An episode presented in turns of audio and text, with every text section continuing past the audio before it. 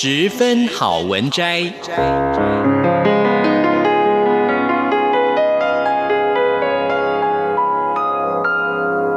十分钟的心灵补给站。无论是快乐还是悲伤，不管是白天或是黑夜，阅读一篇好文章，也许只要短短十分钟，却能在你的心头低回，往复不已。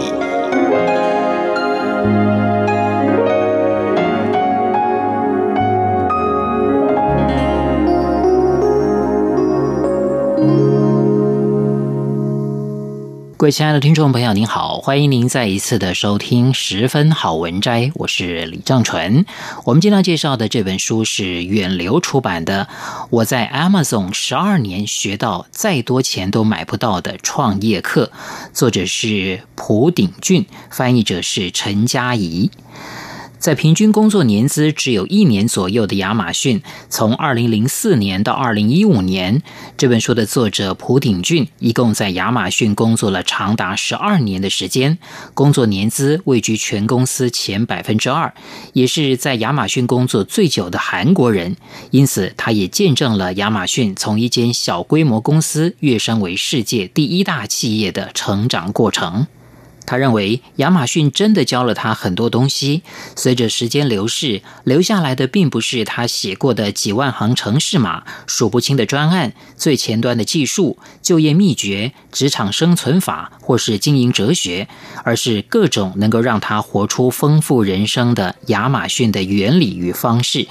当这些原理与方式被套用在每个人的人生当中，就能够散发最璀璨的光芒。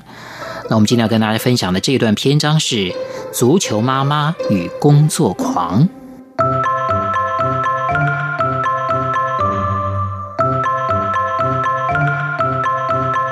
早上十点左右传来这么一封单向通报的邮件：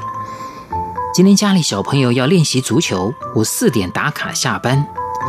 寄件人是华裔美国同事。像这种对教育极为狂热的妈妈们，又被称作“足球妈妈”或者“虎妈”。收到这种邮件的时候，不管是主管或者是其他同事，都很习以为常，也不会特地去回复。顶多就是有事的话，会在四点前找那位同事商量。刚开始我也会觉得，这样真的好吗？但是在亚马逊，这似乎本来就是很平常的事。也许偶尔会被同事讨厌，但公司几乎不会去管。到后来，我也就渐渐习惯了。在亚马逊，你可以因为身体不太舒服，因为要回家收包裹，因为职棒即将开打，担心路上塞车而提早下班。另外一种现象是，有一位部长是天一亮就到公司报到，一直工作到大半夜，在公司洗完澡才回家。这位工作狂部长每天都是最早上班，最晚下班，很多人都对他深感佩服。而对亚马逊来讲，根本是押对宝了。不过重要的是，在他手下工作的员工完全不会因为他的上下班时间而受到任何影响。没有规定上下班时间，虽然美国大部分资讯业都是如此，但这个特征在亚马逊尤为明显。亚马逊从来不会有上司管员工几点上下班，不会因为晚到或者是早离开就被盯上。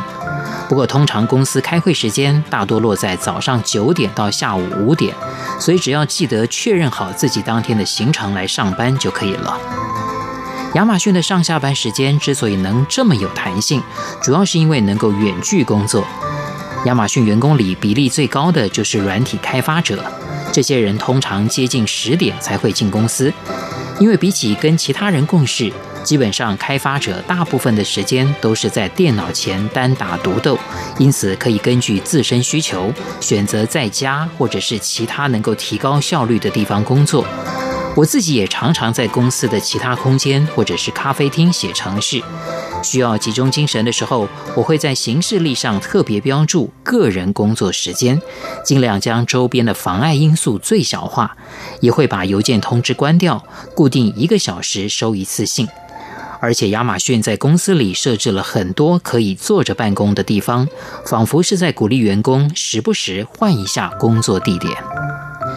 亚马逊上下班时间非常自由的另外一个原因，是因为公司内部只有一种评价标准：工作能力。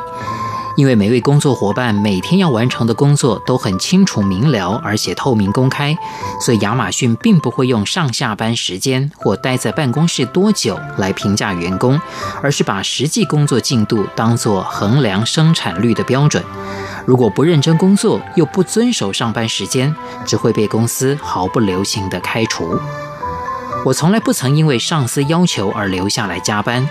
不过，有时无论多早上班或多晚下班，都会有来自同事和专案进度的压力，督促着我提升工作效率，完成当天负责的工作内容。所以，有不少同事都会在下班之后或者周末自发性的在家继续工作，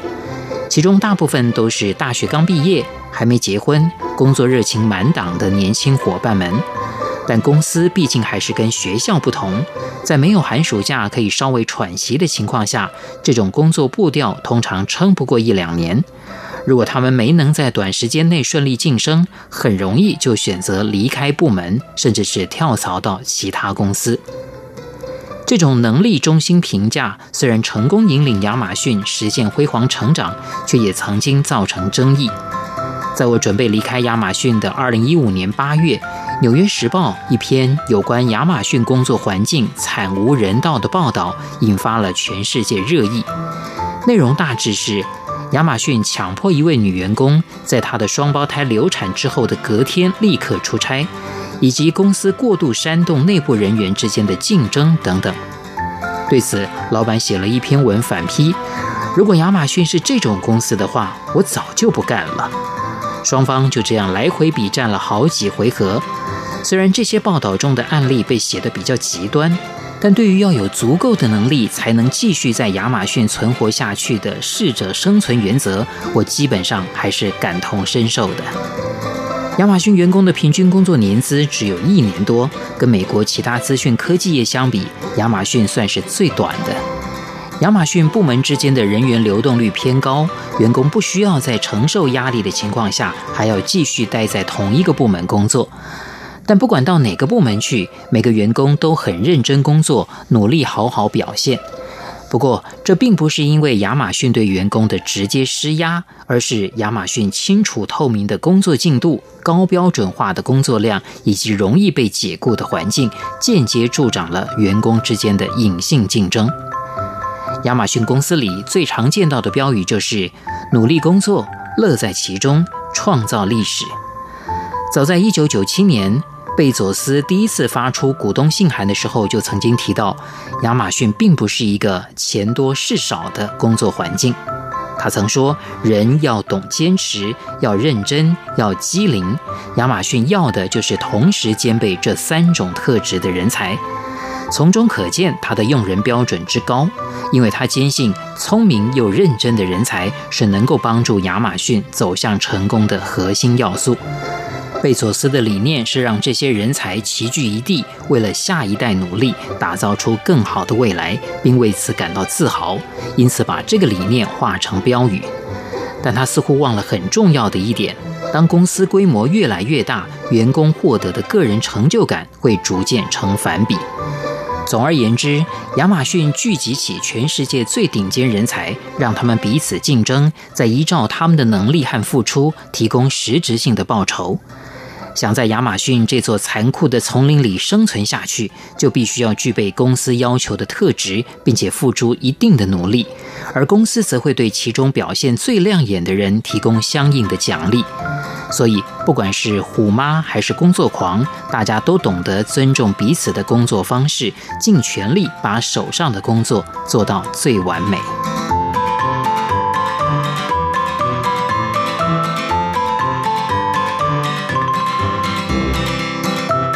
各位亲爱的听众朋友，今天节目当中为大家介绍的是远流出版的《我在 Amazon 十二年学到再多钱都买不到的创业课》，作者是蒲鼎俊，翻译者是陈佳怡。非常谢谢您的收听，我是李正淳，我们下一次空中再会。